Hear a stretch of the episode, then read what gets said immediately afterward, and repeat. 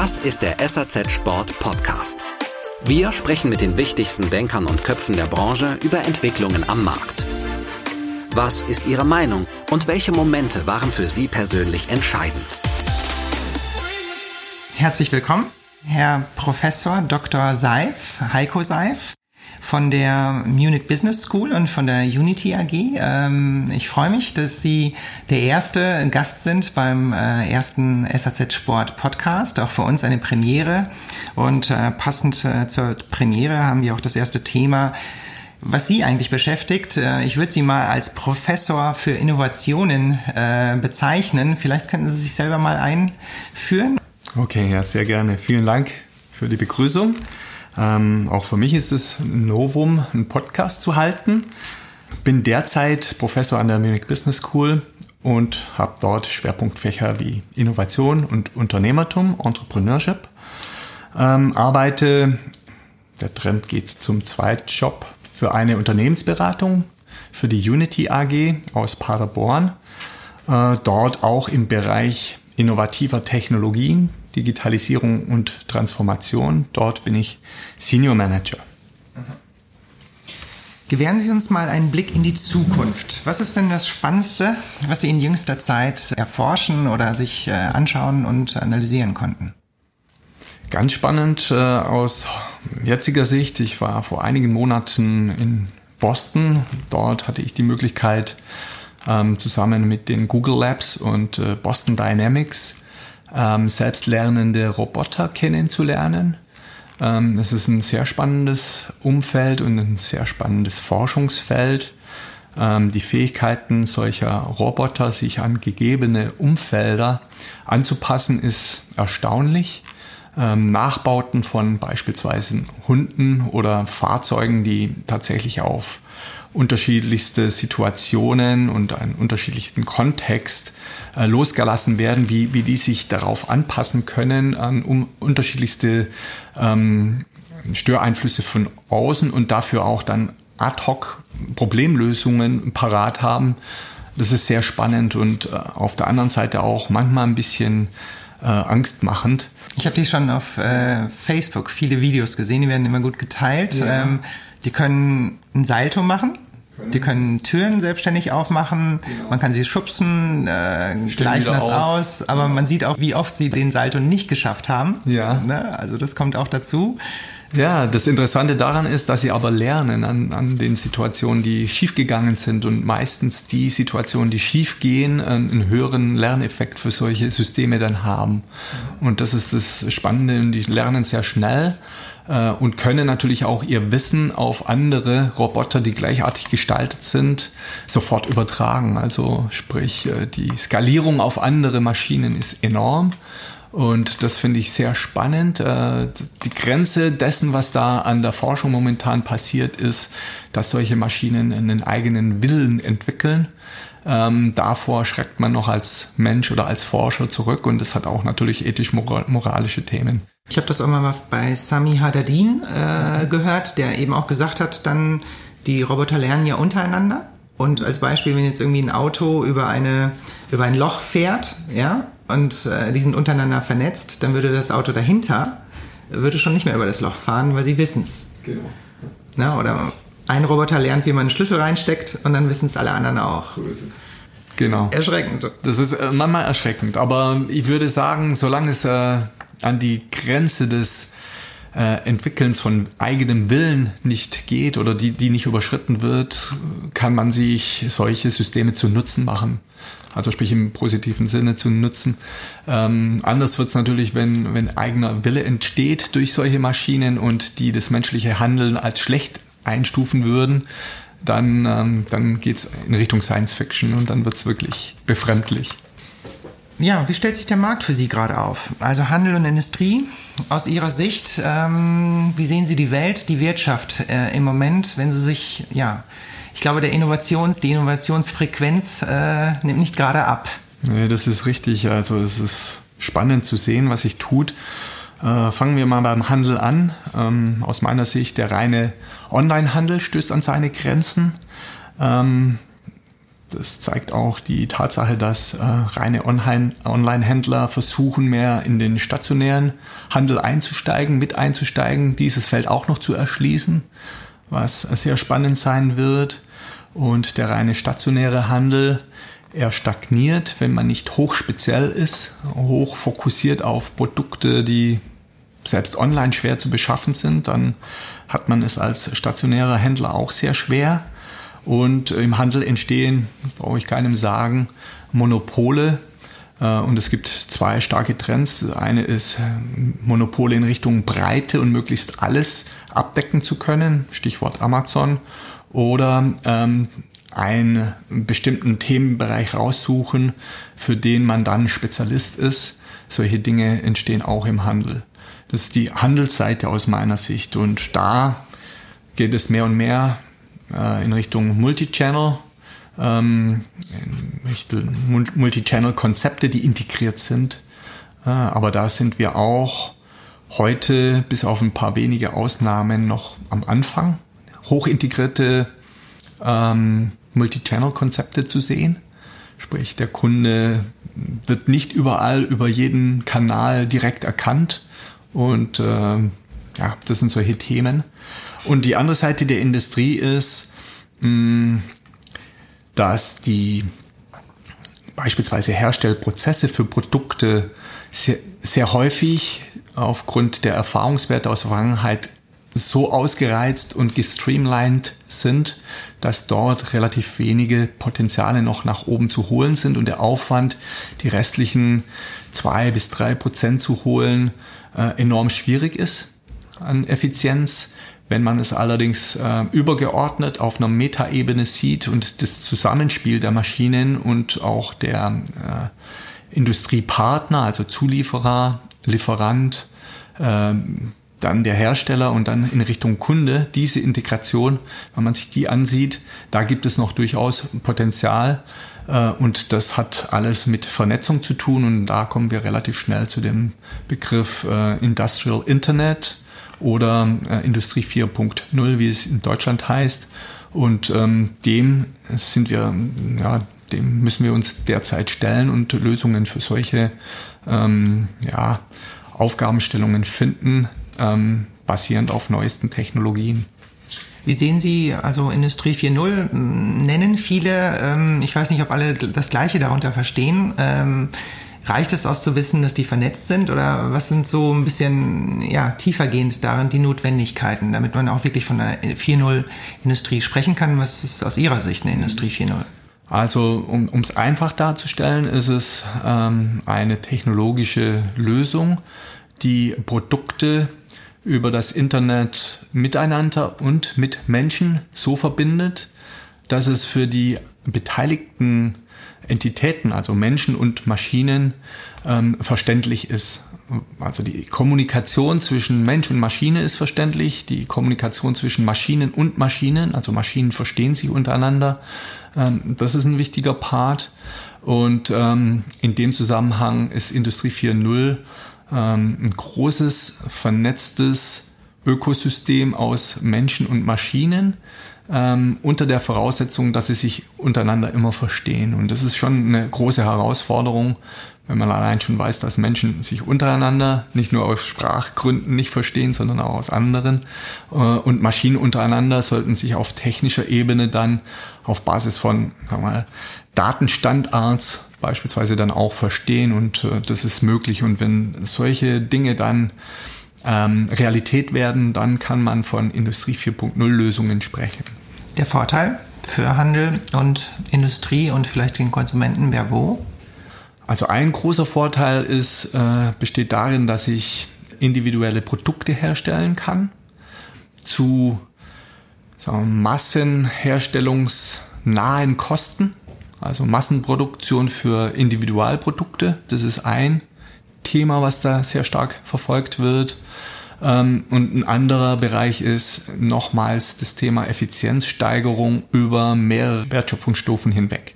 Ist auch ein großer Vorteil. Damit werden die Produkte günstiger und das hätte dann für den Endkunden auch ähm, einen Nutzen. Wenn es in Richtung Individualisierung geht, ähm, spricht man darüber, dass das Produkt selbst durch Individualisierung einen höheren Wert beim Endkunden dann ähm, und auch eine höhere Zahlungsbereitschaft ähm, erwirkt. Also sprich, bis zu 30 Prozent wird für das gleiche Produkt mehr bezahlt, wenn es individualisiert ist.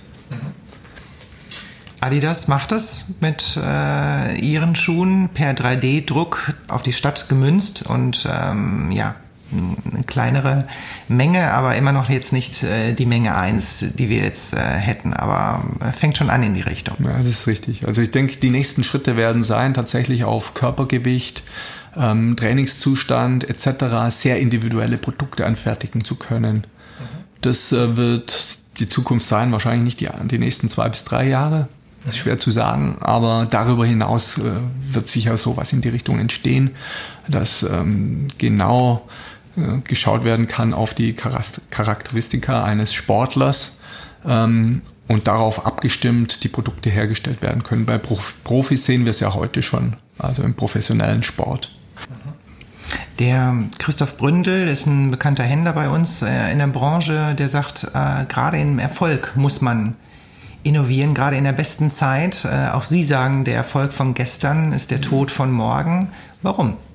Ist es so, dass Unternehmen äh, sich auf ähm, die bewährten Lösungen stürzen. Allerdings gibt es häufig auch Lösungen, die das Bewährte, das Gute noch besser können.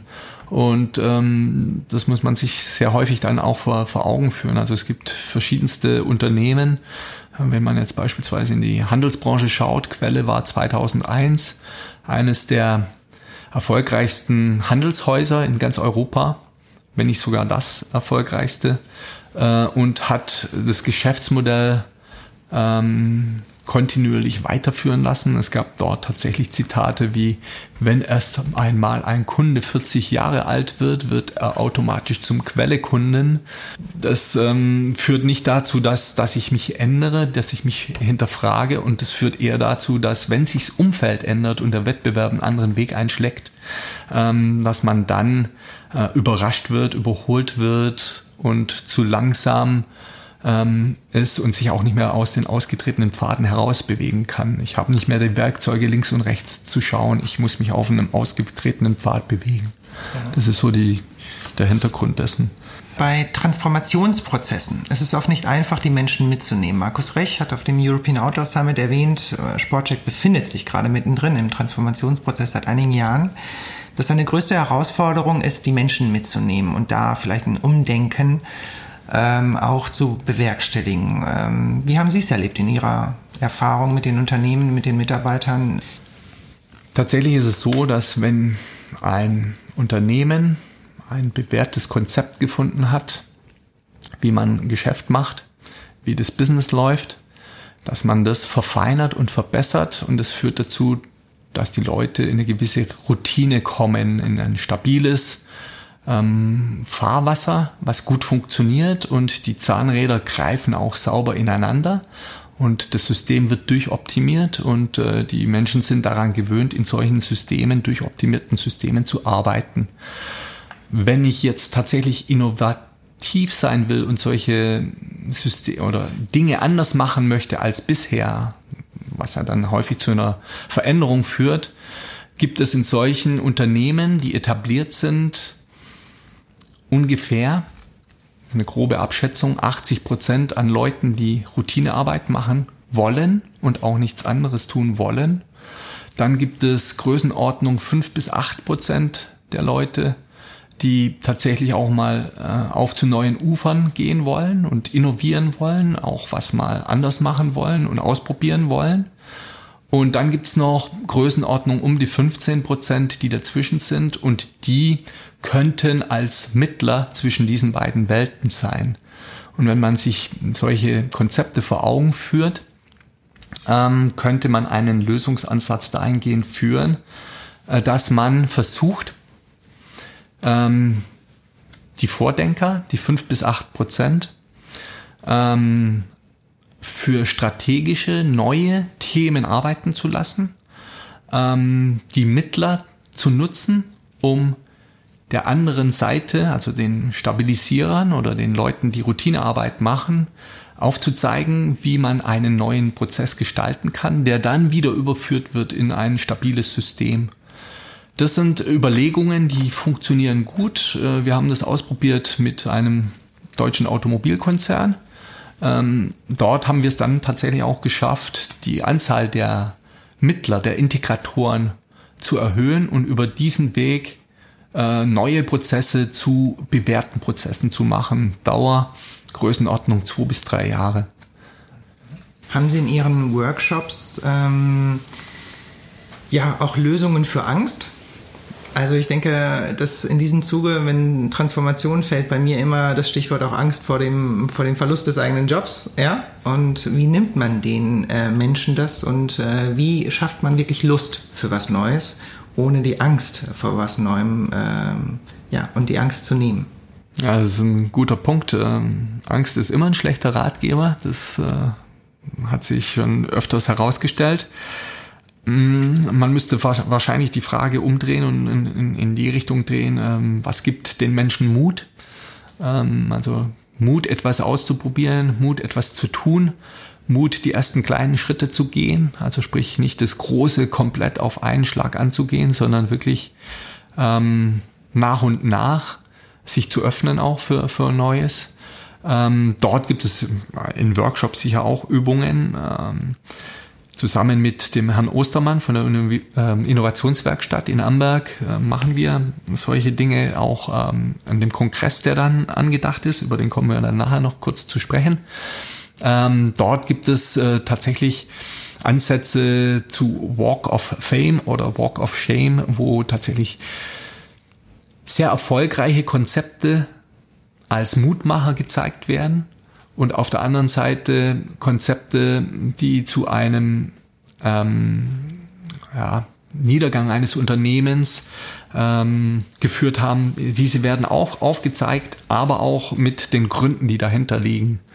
Ähm, und wenn man die Gründe für Scheitern kennt, und das ist auch bei Unternehmern so, ähm, macht man diese nicht ein zweites Mal und es ist besser, die von jemandem anders zu lernen, als es an der eigenen Haut zu verspüren. Also von daher sind solche Ansätze, Mut zu machen, Fehler zu vermeiden, die andere schon gemacht haben, sicher ein Weg, äh, um eine gewisse Motivation in Richtung ähm, neue Wege gehen ja, zu, zu gestalten oder auch zu wecken. Mhm. Also wir sind sehr froh, dass Sie dabei sind beim Sporthandelskongress am 24. Oktober. Äh, Sie sagen jetzt Walk of Fame, Walk of Shame.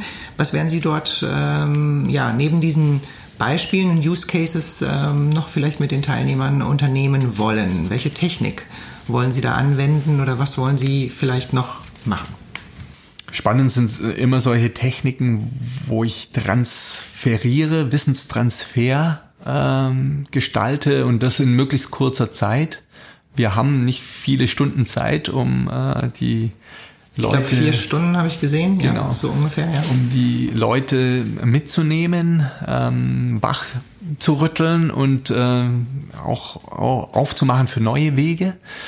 Ähm, spannend ist sicher, die insbesondere, ich will nicht zu viel vorwegnehmen, die Walk of Fames ähm, in irgendeiner Form zu transferieren auf das eigene Geschäft. Also sprich, welche Prinzipien, welche Muster der erfolgreichen Unternehmen ähm, sind übertragbar auf mein eigenes Geschäft. Ähm, nicht im Sinne des Kopierens, des reinen Kopierens, sondern im Sinne des Reflektierens ähm, und des Abstrahierens und dann des Übertragens auf das eigene Geschäft. Ähm, das ist sicher ein, spannender Punkt. Was kann ich mitnehmen von den Erfolgsfaktoren anderer und das Anwenden auf mein Geschäft? Und das ist für jedes Unternehmen unterschiedlich. Jede, jede Führungspersönlichkeit ähm, spricht auf andere Erfolgsfaktoren an. Und das hat natürlich dann auch mit den Stärken eines Unternehmens oder einer Person zu tun, ähm, solche Personen werden sich häufig solche Bereiche und Muster herausgreifen, die sehr gut zu ihnen passen und wo sie sich wohlfühlen. Und dann kann auch so ein, Trans so ein Transfer, so ein äh, Mustertransfer, Erfolgsfaktorentransfer, kann dann auch gelingen. Gibt es eine besondere Einstellung, wo Sie sagen, das sind besonders äh, kreative Menschen, äh, das zeichnet die oft aus? Weil ich würde jetzt mal schnippisch sagen, das geht mit den alten Mitarbeitern, geht es nicht. Es geht nur mit neuen Mitarbeitern. Wir haben vorhin darüber gesprochen, mit einem Jungen, der reinkommt, der als Digital Native mit ganz anderen ähm, ja, Apps äh, arbeitet, die schon kennt, die ihm ins Unternehmen bringt, wie Sie es beschrieben haben. Und ja. ich bezweifle, dass es mit den Alten geht. Ja, das Spannende an der Geschichte ist, ähm, man braucht eigentlich beide. Man braucht das äh, Wissen, was in einer Organisation sich ähm, angesammelt hat, genauso wie, sag mal, den Spirit, den neuen Spirit, der von außen vielleicht auch mit reinkommt die Kombination beides auf den Weg zu bringen und äh, äh, zu integrieren, zusammenzubringen zu, zu einem neuen Weg, äh, das ist eigentlich äh, der knifflige Punkt. Ähm, wenn Unternehmen, Großunternehmen scheitern, dann versuchen sie durch Ausgliederungen so etwas zu umgehen, die Barriere ähm, zu umgehen. Mm, spannend ist es aber sicher, sich der Sache zu stellen und es wirklich zu versuchen, auch etablierte Routiniers mit in, in, in, in so einem in, in so einen neuen Weg ähm, ähm, mitzunehmen und dann kann es auch gelingen. Und äh, wie ich vorher gesagt habe, ich brauche die Promotoren, Innovatoren, die Leute, die zwischen beiden Welten der Routiniers und der Innovatoren vermitteln. Und ähm, da brauche ich tatsächlich auch eine Persönlichkeit, ähm, die den Spirit ausstrahlt, Ausstrahlungskraft, Überzeugungskraft. Das sind Elemente, die enorm wichtig sind. Äh, und da hilft häufig auch eine Vision, sprich also, wo will ich hin überhaupt? Was bedeutet Digitalisierung für unser Unternehmen? Ähm, begebe ich mich tatsächlich auf einen sehr disruptiven, radikalen Pfad oder begebe ich mich auf den Weg, ähm, wo ich kontinuierlich mich in eine gewisse Richtung weiterentwickle. Also das sind so, so Fragestellungen, die, die man erstmal beantworten muss. Und dann kann ich über wirklich Führungspersönlichkeit ähm, in die Richtung auch Routiniers mitnehmen. Bin ich überzeugt, also habe ich auch schon gesehen. Das freut mich, das freut mich. Okay, dann sage ich Dankeschön für das Gespräch, Professor Heiko Seif. Vielen Dank, ähm, sehr viel Spaß gemacht und ähm, ja, alles Gute Vielen Dank, vielen Dank auch von meiner Seite. Es hat auch sehr viel Spaß gemacht. Ähm, ich sage immer, die Antworten sind immer so gut wie die Fragen, die man vorher gestellt hat. Und da war ich sehr angetan von diesen Fragen. Auch von meiner Seite aus herzlichen Dank. Das war der SAZ Sport Podcast. Sie finden alle Folgen online auf unserer Website www.sazsport.de und auf Soundcloud. Folgen Sie uns direkt auf Soundcloud, um keine weitere Folge zu verpassen. Wir freuen uns über Ihr Feedback und Anregungen. Wir hören uns beim nächsten SAZ Sport Podcast.